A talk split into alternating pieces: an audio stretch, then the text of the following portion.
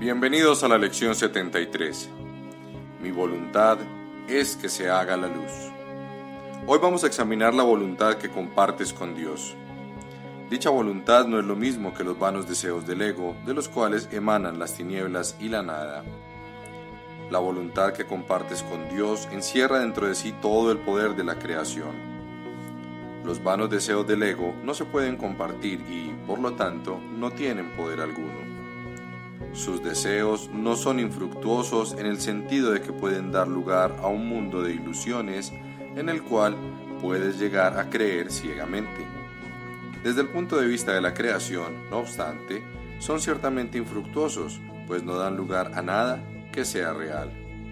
Los vanos deseos y los resentimientos son socios o cofabricantes del mundo tal como lo ves.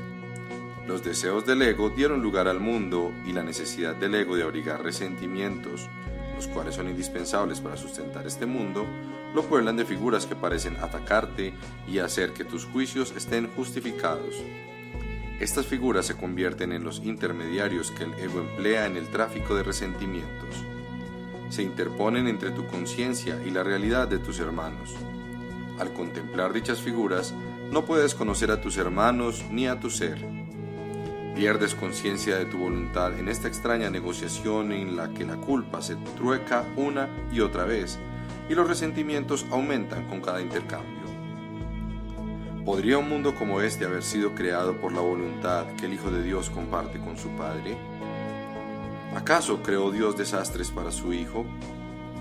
La creación es la voluntad conjunta de ambos. ¿Hubiese creado Dios un mundo que lo pudiese destruir? Hoy trataremos una vez más de ponernos en contacto con el mundo que es acorde con tu voluntad. La luz está en él porque no se opone a la voluntad de Dios. No es el cielo, pero la luz del cielo resplandece sobre él. Las tinieblas han desaparecido y los vanos deseos del ego se han disipado. Sin embargo, la luz que resplandece sobre dicho mundo es un reflejo de tu voluntad. Por lo tanto, es dentro de ti donde la buscaremos. Tu imagen del mundo tan solo puede reflejar lo que está dentro de ti. Ni la fuente de la luz ni de la oscuridad pueden encontrarse fuera de ti. Tus resentimientos nublan tu mente y, como consecuencia de ello, contemplas un mundo tenebroso. El perdón despeja las tinieblas reafirma tu voluntad y te permite contemplar un mundo de luz. Hemos subrayado repetidas veces que es fácil salvar la barrera de los resentimientos y que ésta no puede interponerse entre tu salvación y tú. La razón es muy simple. ¿Quieres realmente estar en el infierno? ¿Quieres realmente gemir, sufrir y morir? Olvídate de los argumentos del ego que tratan de probar que todo esto es realmente el cielo. Tú sabes bien que no lo es. Eso no puede ser lo que deseas para ti mismo. Hay un punto más allá del cual las ilusiones no pueden pasar. El sufrimiento no es felicidad y la felicidad es lo que realmente deseas. Eso es lo que en verdad es tu voluntad y por ende la salvación es asimismo tu voluntad. Tú quieres tener éxito en lo que nos proponemos hacer hoy. Así que lo emprendemos con tu bendición y grata conformidad. Tendremos éxito hoy si recuerdas que lo que quieres para ti es la salvación. Quieres aceptar el plan de Dios porque eres parte integrante de Él no tienes ninguna voluntad que realmente se pueda oponer a ese plan, ni tampoco es ese tu deseo. La salvación es para ti.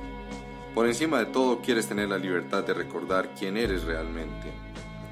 Hoy es el ego el que se encuentra impotente ante tu voluntad. Tu voluntad es libre y nada puede prevalecer contra ella. Abordaremos los ejercicios de hoy, por lo tanto, con entusiasmo y confianza, seguros de que encontraremos lo que es tu voluntad encontrar y de que recordaremos lo que es tu voluntad recordar. Ningún deseo vano puede detenernos ni engañarnos con ilusiones de fuerza. Deja que hoy se haga tu voluntad y pon fin de una vez por todas a la absurda creencia de que prefieres el infierno al cielo. Comenzaremos nuestras sesiones de práctica más largas reconociendo que el plan de Dios para la salvación, y solo el suyo, es el que está en completo acuerdo con tu voluntad. No es el designio de un poder extraño que se te impone en contra de tu voluntad. Es el único objetivo aquí con que tú y tu Padre estáis perfectamente de acuerdo triunfarás hoy, la hora señalada para la emancipación del Hijo de Dios del infierno y de todos los deseos vanos. Su voluntad queda ahora reinstaurada en su conciencia. Él está dispuesto hoy mismo a contemplar la luz que mora en él y a salvarse. Después que te haya recordado esto a ti mismo y haya resuelto mantener tu voluntad claramente en tu mente, repite para tus adentros estas palabras con templada determinación y tranquila certeza voluntad es que se haga la luz. Quiero contemplar la luz que refleja la voluntad de Dios y la mía. Deja entonces que tu voluntad se afirme a sí misma unida al poder de Dios y en unión con tu ser. Pon el resto de la sesión de práctica bajo su dirección. Únete a ellos que te señalan el camino. En las sesiones de práctica más cortas, declara nuevamente lo que realmente deseas.